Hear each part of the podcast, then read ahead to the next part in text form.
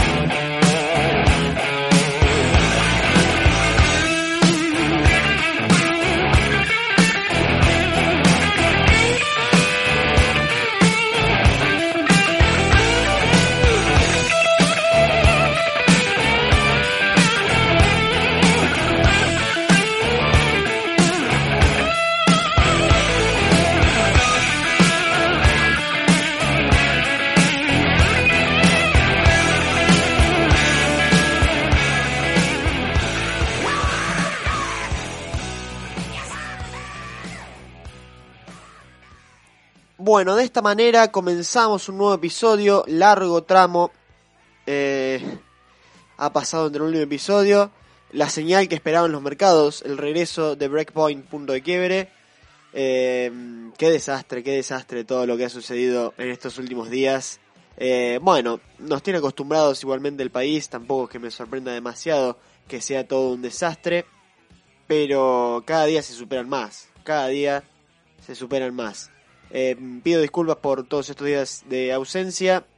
Eh, no, no estoy haciendo la gran Pedro Can, que hace rato no lo escucho hablar, eh, tirando su, su verso y su mentira en la televisión, sino que he tenido algunos problemas técnicos en cuanto a la subida del podcast en general. y bueno, algo que yo no sabía, que solamente desde la plataforma donde lo subo, que se vincula con Spotify, dudo que les interese, ¿no? Pero bueno, les comento. Solo se pueden subir 20 episodios a, a Spotify. Y bueno, ya vamos por el episodio número 22.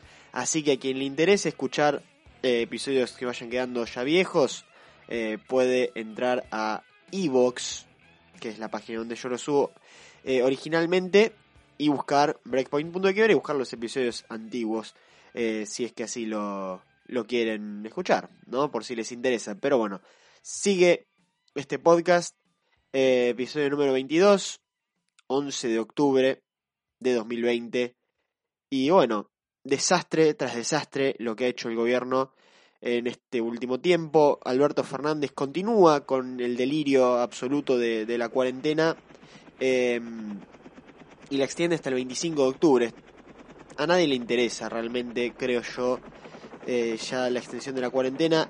Lo que sí molesta, creo yo, eh, lo que a mí más me, molesta es esta situación de que la siguen extendiendo y la gente que tiene su local se le complica, ¿no? Se le complica la cantidad de gente que se ha fundido, que se ha quedado sin trabajo gracias a estas medidas extraordinarias que ha tomado el gobierno de la nación con la manga de infectólogos que, que ha acompañado a Alberto Fernández, ¿no?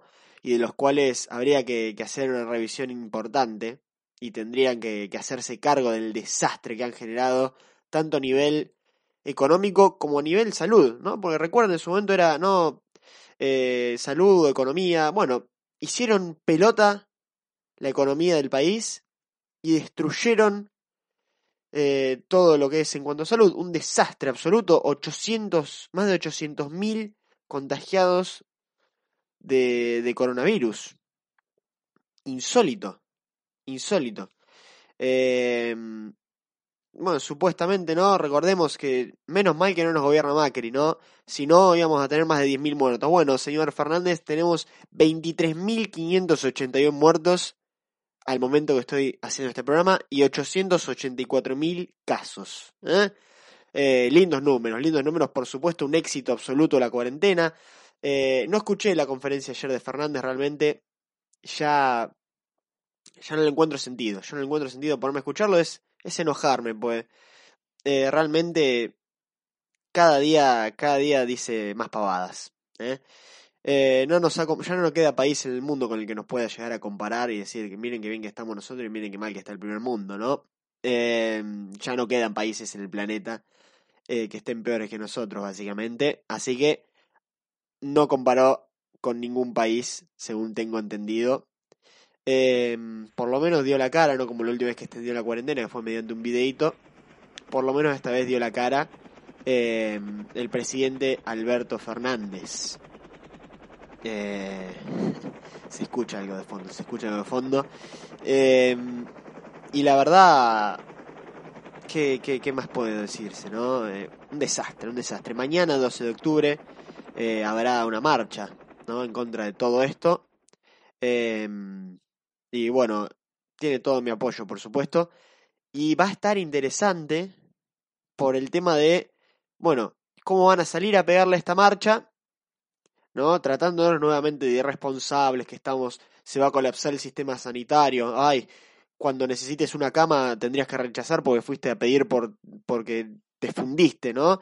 Eh, bueno, todo eso que asumo que volverá, porque es el discurso que viene primando últimamente ante cada marcha en contra del desastre que está haciendo el gobierno, em, se va a contrarrestar con la marcha del 17 de octubre, ¿no? La marcha de los compañeros. Em, no sé qué dirán ahí. Eh, seguramente no, no, no va a pasar nada, va a estar perfecto porque están apoyando a, a, Alberto y están apoyando a Cristina y reivindican a un personaje, según mi opinión, nefasto para la historia argentina, como los Perón, Em, la verdad, no sé con qué cuento van a salir. Dudo que los, que los tilden de irresponsables, de anticuarentena, de eh, golpistas. Lo dudo, lo dudo mucho. Em, pero va a estar interesante eh, el corto el corto plazo de tiempo, ¿no? Que va a haber entre una cosa y, la otra, ¿no? Porque me decís, bueno, eh, hubo una marcha en mayo y ahora que la hacen en octubre, eh, desde el otro lado, capaz podés decir, tienen un poquito más de... un poquito más de margen para, para moverse y para decir, no, ustedes son irresponsables y nosotros ahora no. Pero teniendo una marcha el 12, ¿no? Y otra el 18, unos van a ser irresponsables buscando la destrucción del universo y otros van a marchar por sus convicciones que son más cambiantes, ¿no? Que, que el precio del dólar. Em, hablando del precio del dólar, otra contradicción, pero bueno, esta en el tiempo decís, bueno, pasó hace un año y pasa ahora. Esto van a ser cinco días, porque recuerdo, el dólar a, 30, el dólar pasa a 40. Hagan algo, por favor, señor Macri, eh, detenga el dólar, es todo culpa del gobierno el dólar, pero ahora que está a 167, calladitos la boca, mucho silencio, ¿no? Eh, es raro, es raro y llama la atención. Llama la atención. El otro día eh, arrancó en 150 y pico y terminó en 167 el Blue. Eh, un desastre. Igual, igual, algo que empieza a resonar un poquito es que ya está empezando a ver cierto fuego amigo dentro del gobierno. Ya algunos periodistas amigables están empezando a soltarle la mano al presidente Fernández. Eh, y la verdad que no me gustaría estar en los zapatos del presidente Fernández. Bueno, me, gusta, me gustaría si estuviera capacitado. él tampoco lo está, creo yo. Em, porque haría algo diferente, ¿no? Trataría de hacer algo como la gente y no el desastre al que nos está llevando el presidente Fernández. Pero bueno, dejándolo un poquito más tranquilo, Fernández, porque hay otros personajes más siniestros aún, eh, no solo a nivel internacional, sino dentro de este propio país. Porque, por ejemplo, un personaje más siniestro es el dictador Nicolás Maduro, ¿no? Todos estaremos de acuerdo en que es una escoria de la humanidad, ¿no? Lo más bajo de, la sociedad, y está Nicolás Maduro abajo de eso también. Em, pero para algunos no. ¿eh? Eh, la decisión que hubo fue ante la ONU de votar a favor, ¿no? La Argentina, de una resolución que extendió por dos años el mandato de la misión de determinación de hechos que investiga los crímenes de lesa humanidad eh, cometidos por Maduro. Esta es la noticia, ¿no? Ante esta noticia, ¿qué pasó? ¿Quiénes salieron a defender a Maduro? Hay que tener cara, ¿eh? eh un personaje de lo más bajo, de lo más bajo, de lo más bajo. No, no hay manera de, de estar más por debajo, creo yo, eh, de este ser humano. Escuchemos lo que decía Eve Bonafini. Perdón Maduro, perdón pueblo venezolano, perdón por lo que hizo el canciller, perdón en nombre de las madres y en nombre de millones de argentinos que hoy estamos avergonzados de tener semejante canciller. Perdón, perdón, perdón, mil veces perdón. ¿Cómo se puede manejar tal nivel de cinismo, no? ¿Cómo, cómo puede Eve de Bonafini salir a decir esto? Perdón le tendría que pedir al pueblo venezolano por defender a Nicolás Maduro, por haber eh, defendido a, Hugo Chávez, ¿no? Por, por hacer negocios con esta gente, por, por apoyarlos públicamente ante los ojos del mundo. Por eso debería pedir perdón Eve de Bonafini. No porque un canciller eh, porque el canciller, perdón, em, vote lo que votó, que está perfecto. Eh, Nicolás Maduro es de lo peor que existe. Y al parecer, ¿no? Sorprende, ¿no? Que una persona como Ede Bonafini, que ha sufrido tanto la dictadura argentina, de hecho, eh, ha hecho negocios y ha lucrado los últimos treinta y pico de años con eso, eh, defienda al dictador Maduro, ¿no? Porque al parecer ahora hay dictaduras buenas y dictaduras malas. Si es una dictadura de derecha, es lo peor que puede suceder, pero si el dictador es amigo de los nuestros, como lo es Nicolás Maduro, como lo fue Fidel Castro, está bárbaro y son próceres mundiales. ¿Qué es esto? ¿Qué es esto? Realmente no entiendo. Realmente. Eh, yo los condeno todos, yo condeno todo tipo de dictadura y me parece eh, lo peor que puede pasar. Pero M. Bonafini defiende a Nicolás Maduro, ¿no? Em, debería rendir cuentas ante la justicia por todo lo que ha hecho de Bonafini a lo largo de su vida, ¿no? No solo por, por estos dichos. Ya a esta altura, si fuera por mí, tendría que estar tras las rejas, por supuesto. Em, pero mínimamente ha, choreado tanto, ¿no? Se ha llevado tanto dinero a costa de, los argentinos que mínimamente debería llamarse silencio de Bonafini. Por favor, se lo pido, por favor. Em, la verdad, no, no, no hay palabras, no hay más palabras para, para describir un personaje tan siniestro, tan siniestro. Eh, espero, mando bueno, tengo, tengo un compañero en la carrera de periodismo venezolano, mi querido Imatsuki. Perdón porque tenga que escuchar semejante barbaridad por parte de un personaje siniestro como lo es Eve Bonafini y mi repudio total al dictador Nicolás Maduro desde ya, por supuesto. Em, perdón, perdón realmente a los venezolanos por esto. ¿eh? Tener gente acá que reivindique lo que se hace en Venezuela y que lentamente cada día más nos quieren llevar a vivir esa situación.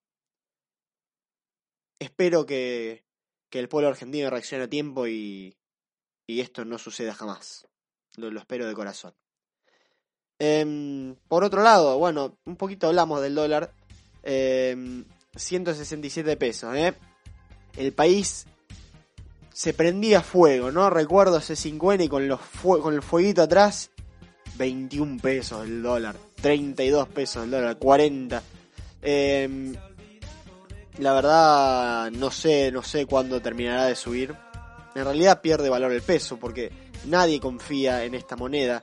Em, ¿Lo tenés? Sí. Escuchen lo que decía este payaso en la pantalla de C5N acerca del dólar, ¿eh? Después les cuento a cuánto estaba cuando lo dijo, cuánto pasó y a cuánto está ahora es muy probable que hoy el blue, que cotiza 130, tienda a bajar. O sea que mucho menos conviene comprar el dólar blue porque va a bajar. En ese caso te conviene, no te digo que va a bajar mucho, pero de 130 seguramente se va a ubicar en 125 o 120. Entonces no te conviene, te conviene con los pesos hacer un plazo fijo y en estos días, en el corto plazo, estoy seguro que vas a ganar. Claro, viste, no es que yo digo el que apuesta al dólar pierde. En este caso es muy probable que el blue tiende a bajar. ¿Por qué? Y porque las expectativas del manejo económico, el dólar futuro, lo que piensa el mercado financiero de acá a fin de año, el presupuesto que va a presentar este martes el ministro de Economía, muestra claramente que van a manejar el tipo de cambio.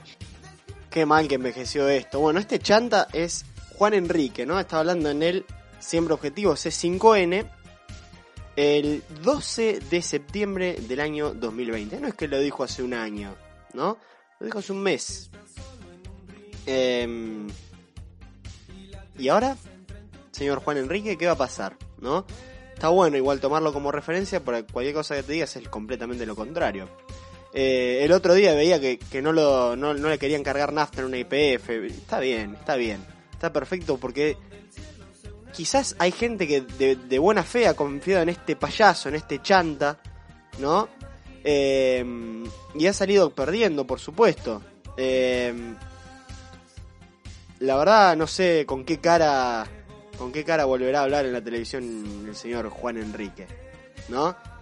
Eh, 130 pesos, ya hoy en día suena baratísimo, ¿no? 167 está el dólar blue y capaz que hasta cuando lo, subo sube más todavía, ¿no? Cuando sube el, podcast. Em, qué desastre, Dios santo, qué desastre. En otras noticias, el queridísimo, por supuesto, intendente de la ciudad de Necochea, Arturo Rojas, se ha reunido con el gran estadista Matías Lamens, ¿no? Para planear la temporada de verano. Miren en manos de quienes estamos, ¿eh? Em, yo espero, espero que hagan bien las cosas. La gente igualmente va a ir a la playa, yo creo que va, va a ser vida normal. Porque bueno, este fin de semana estuve em, caminando por el parque y la gente estaba haciendo vida normal, por suerte, em, y me alegra muchísimo, me alegra muchísimo. Em, pero que se ahorren las medidas payasescas para, para no quedar como este señor, por ejemplo, Juan Enrique, tan mal parados, ¿no? espero que los protocolos que, que, vayan a aplicar eh, sean medianamente decentes decentes. Capaz nos quieren hacer ir con barbijo a la playa, ¿no? O algún delirio semejante. Teniendo a Matías Lamens como gran referencia de, este, de esta operación, no me sorprendería, no me sorprendería algún, alguna payasada por el estilo. Em, vamos a una pequeña pausa. Vamos a una pequeña pausa en este regreso de Breakpoint luego de bastantes días, eh, luego de una subida interesante del dólar. Eh, luego de tantas y tantas cosas que hemos comentado en este primer bloque, vamos a lo deportivo, ¿no? Porque hoy se juega, seguramente ya cuando esto esté subido, se estará jugando en ese mismo momento la final de la NBA. Las finales son en realidad, pero hoy puede ser el partido que defina que LeBron James tiene cuatro anillos. Ya regresamos.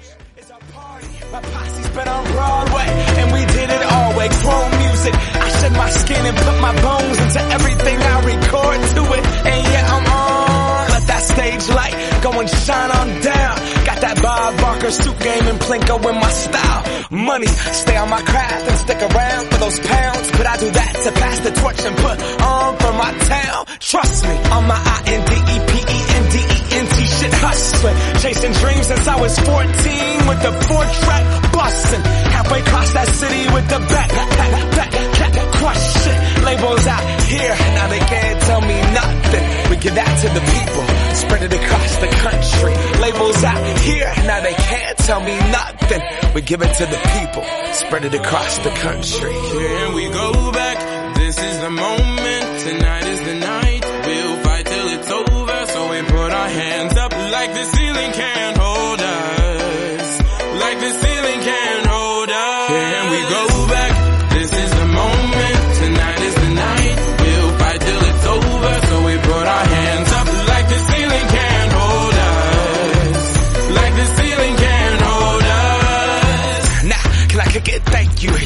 I'm so damn grateful. I grew up really wanna go fronts, but that's what you get when Wu-Tang raised you. Y'all can't stop me. Go hard like I gotta an 808 in my heartbeat. And I'm eating at the beat like it gave a little speed to a great white shark on shark. We raw. Time to go off. Gone. Deuces goodbye. I got a world to see. And my girl, she wanna see Rome. Caesar make you a believer. Nah, I never ever did it for a throne.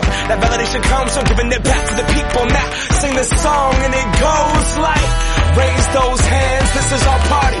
We came here to live life like nobody was watching. I got my city right behind me. If I fall, they got me. Learn from that failure, gain humility, and then we keep marching. I Can we said- go back? This is the moment. Tonight is the night. We'll fight till it's over. So we Así es, así es, así como, como dice esta canción, Tonight is the night. Eh, Miren qué inglés que me salió. Eh, esta noche podría ser la noche para LeBron y para Los Ángeles Lakers en unas finales espectaculares que estamos teniendo. Eh, los primeros dos partidos, hay que decirlo, eh, parecía que los Lakers iban a barrer con Miami, esa era la sensación, los estaban pasando por arriba, pero a partir del tercer partido estamos viendo una serie fantástica fantástica. En el juego 3 Jimmy Butler hace un triple doble de 40 puntos brutal.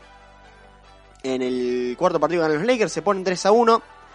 Eh, una sola vez en la historia se ha remontado un 3-1 en las finales. Bien saben que lo hizo el mismísimo LeBron James y los Cleveland Cavaliers ante los Golden State Warriors en las finales de 2016. Em, eso pone a Miami eh, en una situación compleja. Em, pero el otro día tuvo la chance eh, el equipo de los Lakers de ganar su décimo séptimo título e igualar a los Boston Celtics, ¿no? En una histórica marca que jamás, jamás eh, uno se hubiera imaginado en su momento que iba a ser igualada o superada. Pero los Lakers ya hace mucho tiempo eh, han venido descontando, descontando y hoy podría ser la noche en la que igualen a los Boston Celtics. Recordemos en los inicios de la NBA con el gran Bill Russell, Boston gana 11 anillos. Y a partir de, de- esa época nadie se ha acercado siquiera, pero después los Lakers con grandes equipos, el Showtime eh, por los 80 con Magic Johnson y Karim Abdul-Jabbar, eh, principios de los 2000 con Shaquille O'Neal y Kobe Bryant, Kobe Bryant eh, por sí mismo ganando dos anillos más, el último en 2010 para quedar 16-17. Boston hace rato no, no tiene una dinastía ¿no? tan grande. Sí ganó en 2008 su último anillo, no es hace tanto, pero previo a eso, lo último bueno que habían tenido habían sido eh, con Larry Bird en los 80. Em, entonces, los Lakers, yo no tengo dudas de que son la franquicia más grande en la NBA, em, por cuestión de jugadores, de, historia, de, cómo se han mantenido en el tiempo, y los distintos grandísimos equipos que han formado, porque eh, la gran mayoría de los anillos de Boston, eh, casi su totalidad, son con Bill Russell. Eh, no es para quitarle mérito, pero después eh, le ha costado repetir eh, una dinastía, ¿no? Un gran equipo ganador, lo tuvo con Larry Bird, em, pero no, no tanto como los Lakers, no tanto, podés nombrar 20 equipos de los Lakers y, y son entre los mejores de la historia. Pero hoy pueden igualar a Boston Celtics. El partido 5 estuvo muy cerca, muy cerca eh, de, llevarse ya el anillo. Eh, los Lakers estuvieron muy, muy cerca. LeBron hace una buena jugada, deja solo a Danny Green y se pierde un triple abierto solo, insólito, para, para que, bueno, termine ganando Miami. La serie está 3-2 y ya esta noche podría o definirse o estar al borde del milagro Miami llevando la serie a un séptimo juego. que sería em, algo histórico, algo histórico de poder darse la segunda vez que se remonta un 3 a 1, ¿no? Las dos veces estaría involucrado LeBron, la única hoy por hoy dándole vuelta a Golden State y podría tranquilamente, eh, si esto se da, ser también la cara de la derrota esta temporada. Pero si me tendría si me tengo que arriesgar, yo creo que los Lakers se van a llevar el anillo. Eh, no me la juego demasiado, pero desde el principio de temporada yo digo que los Lakers van a salir campeones. Algunos se la jugaron con Kawhi Leonard, quedó en el camino. Algunos con Antetokounmpo, también quedó. Yo, a mí dame LeBron toda la vida. Dámelo toda la vida a LeBron James y espero de corazón que hoy gane su cuarto anillo. Eh, sumado a lo emotivo, ¿no? De Kobe Bryant, ¿no? Recordemos que en enero fallece Kobe Bryant. A partir de ahí la temporada eh, toma una épica de los Lakers tienen que ganar el anillo y dedicárselo a Kobe Bryant.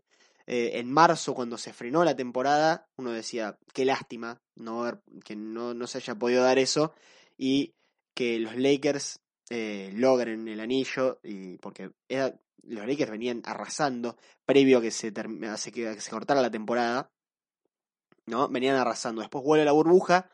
Eh, recuerdo haber comentado ya teniendo el podcast que habían arrancado un poquito con unas, con unas cuantas dudas los Lakers pero después en playoff han arrasado 4-1 a Portland, 4-1 a los Houston Rockets, 4-1 a Denver y hoy tienen la chance, tuvieron la chance el otro día de poner el 4-1, Danny Green se come ese triple, eh, hoy tienen la chance de llevarse el anillo a casa después de lo que ha sido esta burbuja y todo lo que ha tenido que ver con el coronavirus.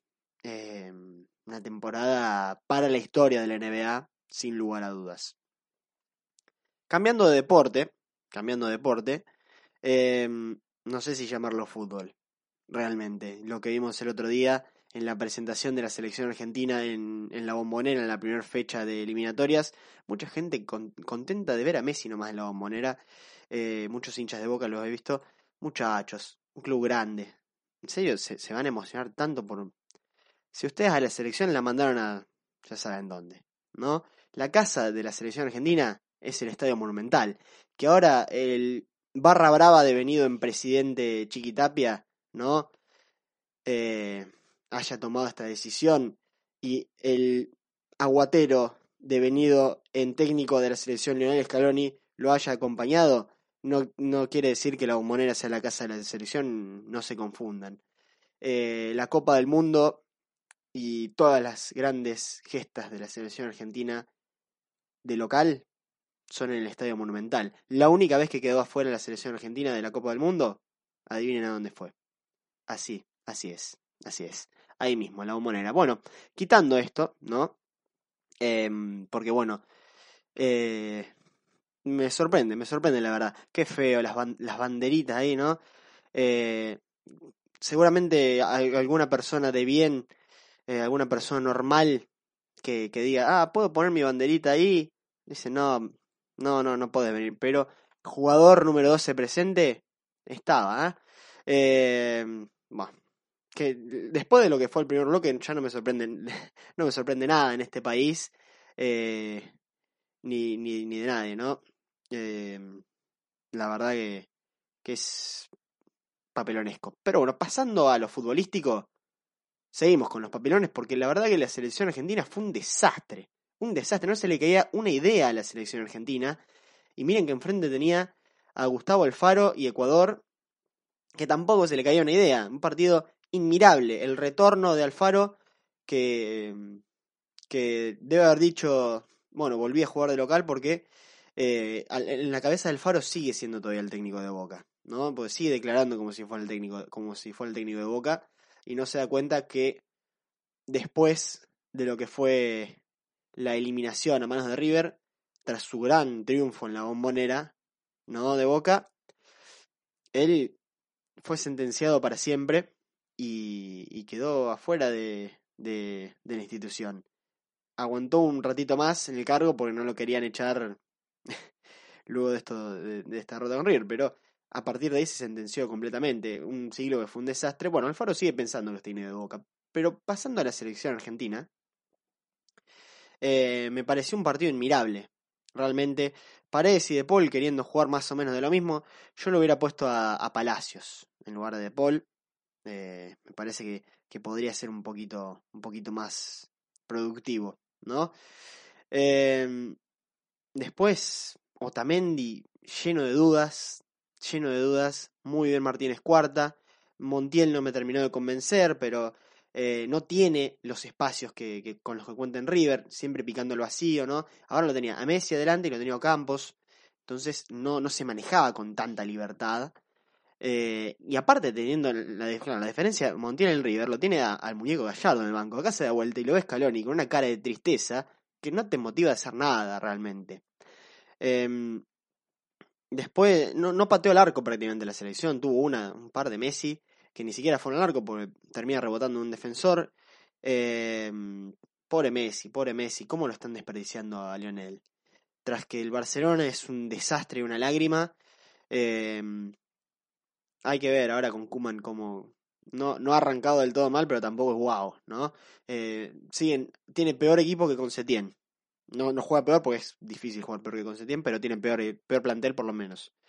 Eh, pero ahora venir acá a la selección para, para mirar esto y, y jugar de, de, de, semejante manera el equipo, tiene muy buenos jugadores la selección. No es, no, no es tampoco que tiene cracks mundiales, porque la selección ya, ya ha dejado de tener cracks mundiales. En su momento tuvo. ¿eh? En su momento tenía un Agüero, un Higuaín, bueno, Agüero sigue siendo parte de la selección. Higuaín, eh, Mascherano, que jugaba en el Barcelona, Di María, Di María que no fue convocado, ¿no? Eh, no fue convocado Di María para, para que vayan estos muchachos a dar lástima realmente. La Argentina gana por un error el, del, del defensor Estupiñán cometiéndole penal a Campos. Eh, tras que eso, encima la jugada le habían regalado la pelota en Argentina, no es que la había generado en la selección la jugada penal. Y un muy buen remate de Messi, listo, ya está. No, no hay mucho más positivo para analizar de la selección. Entró Toto Salvio con un susto. Eh, ya ha jugado en la selección Toto Salvio. No, comprendo por qué tenía semejante susto. Eh, parecía que estaba jugando el rugby. No, no, no pasó una pelota para adelante. Era todo para atrás. Se da vuelta para atrás, para atrás, para atrás. Eh, para jugar así, hermano, quédate haciendo los festejos de Dragon Ball Z contra equipos inexistentes jugando en Boca. Después, para hacer esto en la selección. Pero realmente no, no quiero caer contra los jugadores porque tiene buenos jugadores Argentina. Tiene jugadores como para jugar algo más. Eh, yo quiero pedir la renuncia de Lionel Scaloni. Eh, porque la verdad, ya está, hermano. Hiciste la renovación, pero no te puedes quedar solamente por la renovación. Eh, era algo que tenía que hacerse eh, era algo que cualquiera que, que, que, hubiera llegado después de Scaloni, tras la traición de Scaloni a, a, San Paoli, eh, quedó él y bueno, nos fijamos, ¿qué quiere la gente? ¿Una renovación? Bueno, traigamos a esto y listo, ya está. No hizo nada más que eso Scaloni. La Copa América fue un desastre. Eh, muchos contentos con la Copa América porque Messi puteó a, a, la Comebol, después no hizo nada, la selección fue un desastre, Seguimos, siguen llorando algunos por el partido ante Brasil, eh, muchacho, está para algo más la selección argentina. Realmente, no tiene cracks mundiales. No, no le vamos a ganar a Alemania, no, está, no vamos a estar mejor que Brasil, pero podemos hacer un equipo competitivo. Podemos hacer un muy buen equipo. Eh, más que esto, más que lo inmirable del otro día, se puede, se puede jugar mucho mejor. Son cracks. Tenés a Messi. No desaproveches a Messi. Realmente muy triste lo de la selección y espero que prontamente nos agarre Brasil, nos haga 8 goles y a Scaloni lo manden a donde debería estar. ¿eh? Esa es mi opinión de lo que sucedió con la selección argentina. Vamos a ver cómo, cómo levante Bolivia. Vamos a ver cómo levante Bolivia, que se comió 5 ante Brasil. Partido complicado en la altura. Más complicado aún teniendo en cuenta cómo se jugó ante Ecuador. Eh, pero los que me dicen, esperalo, esperalo, Scaloni, ya está, hace dos años está Scaloni. Listo. Eh, que, venga, que venga un técnico a la selección argentina. Que venga un entrenador. Después no quiere venir nadie, eso es verdad. Pero mínimamente hagan un esfuerzo. Eh, a todo esto vuelve el fútbol, ¿eh? Vuelve el fútbol, muchachos. Aparentemente, ¿no? Yo hasta que no vea la pelota rodando no me la creo. 23 de octubre. Eh, estos muchachos que tan cómodos han estado con el parate. Bueno, dicen, volvemos, dale, volvamos. Y, y se va a volver al fútbol. Se, siguen, se, están jugando amistosos, pero eh, al parecer no es igual de, de inútil y de ilógica la medida que, de, con lo, que con los horarios, ¿no? Hasta las 7 de la tarde te puede agarrar coronavirus. No te, no, te, no te pasa nada, puedes circular. Después de las 7, cuidado porque te agarra coronavirus. No circules. Es lo mismo, ¿eh? Jugá amistoso, no pasa nada. Pero no vayas a jugar por los puntos, porque si no... Como si no se estuviera jugando la Copa Libertadores en este mismo país, ¿no? Como si no hubieran venido los jugadores del San Pablo a la Argentina la otra vez. Pero acá ya sabemos que nada tiene lógica. En la Argentina, en la AFA. Entonces, mucho más no, no se les puede exigir. Esperemos que vuelva el fútbol en un país donde es más prioridad que vuelva el fútbol a que vuelvan las clases, ¿no? Eso es otro pequeño tópico para tocar otro día. Muchachos, dejémonos de joder. Y para llegar al final de este programa, muy intenso, muy movido, realmente, eh, vamos a comentar sobre dos récords históricos eh, y sobre los más grandes de la historia de cada una de sus respectivas eh, disciplinas siendo alcanzados. Hoy Michael Schumacher, que bueno, que está complicadísimo con su salud, eh, pero no, no viene al caso esto, sino su récord de 91 victorias en la Fórmula 1 fue alcanzado por el señor Lewis Hamilton. Me pone triste porque yo soy anti-Hamilton desde el día 1.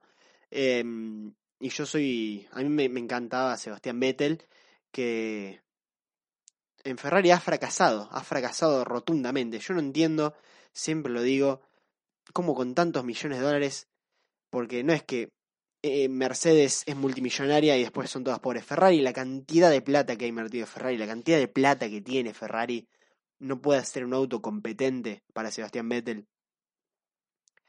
Em, insólito, insólito realmente. Em, pero bueno, tampoco es culpa de Hamilton que Ferrari sea un desastre. Eh, el propio Schumacher también tenía el mejor auto, ¿no? Porque esto también es una cuestión es el piloto, es el auto. Schumacher también tenía el mejor auto y tuvo el mejor auto siempre. Así que tampoco es que ahora eh, Schumacher ganaba porque era un fenómeno y Hamilton gana por el auto. No, no, son dos glorias de la Fórmula 1 y Hamilton al borde también de alcanzar los siete campeonatos de Fórmula 1 de Schumacher. Em, y por otro lado, por otro lado, Rafael Nadal lo pasó por arriba a Novak Djokovic. Em, cuando está así, Nadal es intratable. En Roland Garros no hay con qué darle, lo tenés que agarrar eh, rengo y sin un brazo para ganarle en Roland Garros. Solo dos veces sucedió y andaba medio complicado Nadal, eh, que perdió en Roland Garros, ¿no? 100 victorias, dos derrotas para Nadal en Roland Garros, 13 títulos y lo más importante, 20 Grand Slams, igual a la línea del más grande de todos los tiempos, que es el gran Roger Federer, que lo felicitó por redes sociales. eh, y tarde o temprano Nadal lo va a superar porque está más vigente. Roger tiene 39 años eh, y yo creo que la desventaja con la que ha, con la que corre Roger esta carrera es que Nadal, bueno, tiene 34 años, es una máquina, y- pero se enfrenta a un Djokovic de 32 y a otros muchachos del circuito. Federer a la edad de Nadal tenía que enfrentar a Nadal y a Djokovic con 29, 30 años. Eso me parece eh, que es un, un tópico a tener en cuenta. ¿no? Eh, la, de- Nadal y Djokovic eh, van, por así decirlo, envejeciendo y van enfrentándose a rivales eh, complicados. Sí, Tiem es un monstruo, Medvedev, qué sé yo, Zverev. Pero no tienen que enfrentarse a un Nadal y un Djokovic a pleno.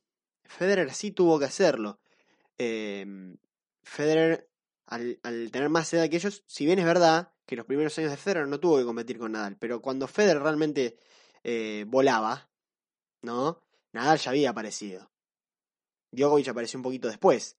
Pero ¿cuántos Roland Garros le arruinó Nadal a Federer? Si Nadal hubiera debutado unos años después, y Federer tiene cinco Roland Garros más. Pero, pero bueno, la historia es así. eh, la historia ha sido así, no se puede cambiar nada también, claro, te digo. Si hubieran compartido épocas distintas, Federer tendría 40 Nadal Grand Slam, Nadal 39. eh, son casos eh, hipotéticos que, que uno jamás va a comprobar. Pero yo creo que en cuanto a eso, eh, Federer tuvo cierta desventaja natural. Natural, que nada se puede hacer contra eso. Y Nadal tarde o temprano lo va a superar. Djokovic lo va a superar tarde o temprano a Federer. eh, pero lo que jamás van a superar es el legado. El legado que, dejará Federer. Que para mí no hay dudas de que es el más grande en la historia del tenis. Y está en el podio de los más grandes deportistas de toda la historia. Yo no tengo dudas de eso. Eh, habría que ver cómo se completa ese podio, pero Roger, eh, sea uno, dos o tres, en ese podio está, no tengo dudas. Em, la verdad, felicitar a Nadal. Yo he sido anti-Nadal mucho tiempo. Ahora lo estoy queriendo un poquito más. em, pero cuando lo veo ganar así, lo veo alcanzar a Roger, me duele un poco. Lo respeto muchísimo y siempre lo he respetado. Pero no lo quiero tanto. No lo quiero tanto. em, pero la verdad que, que es una bestia competitiva también. Qué época, qué época nos ha dejado el deporte. Eh, Rivalidades como Federer, Nadal y Djokovic, Messi con Cristiano Ronaldo. Em, se, se nota el avance de, de- la tecnología y de, de, em, de ciertas cuestiones que también los ayudan porque en su momento al tenis se juega con una raqueta que pesaba 3 toneladas. Hoy es una pluma la raqueta, el fútbol también, la pelota. Y la, los avances, ¿no? Al servicio del talento de estos monstruos nos están dejando una época brillante que vaya a saber uno si es posible que se vaya a repetir de acá cuánto tiempo, ¿no? ¿Cuándo volveremos a ver un Messi, un Cristiano Ronaldo, un Federer, un Nadal? Mm, pocos han habido en la historia que, que estén a la altura de ellos. Nosotros los hemos tenido todos juntos. Y la verdad que es un placer. Es un placer vivir en esta época donde día a día uno puede ver atletas superando récords. Bueno, también LeBron James hace mucho, que estará jugando en estos momentos la final de la NBA. Eh, y la vigencia con la que están es impresionante, ¿no? En la historia no se ha visto, creo yo, que se sostenga en la cima tanto tiempo mm, un atleta como se está viendo en esta época con Federer, con Nadal, Djokovic, LeBron, Messi, Ronaldo, todos los que ustedes ya conocen. Em, les agradezco por estar escuchando del otro lado. Em, me alegra muchísimo poder volver a hacer este programa. Em, después de una larga interrupción, ya saben, a partir de ahora, si se van a ir, se van a, van a ir desapareciendo de Spotify los episodios viejos. Pero al que le interese, lo puede ir a escuchar a Evox. I B corta O O X. Eh, buscan y ahí estarán todos los episodios. Ahí sí van a estar todos los episodios. Nos vemos en una próxima entrega. Esperemos que sea dentro de menos tiempo de esto que he llamado Breakpoint. Punto de quiebre. Muchísimas gracias. It eh? Eh?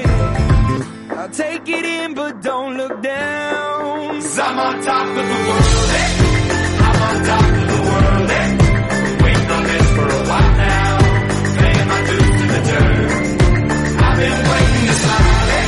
Been holding it in for a while,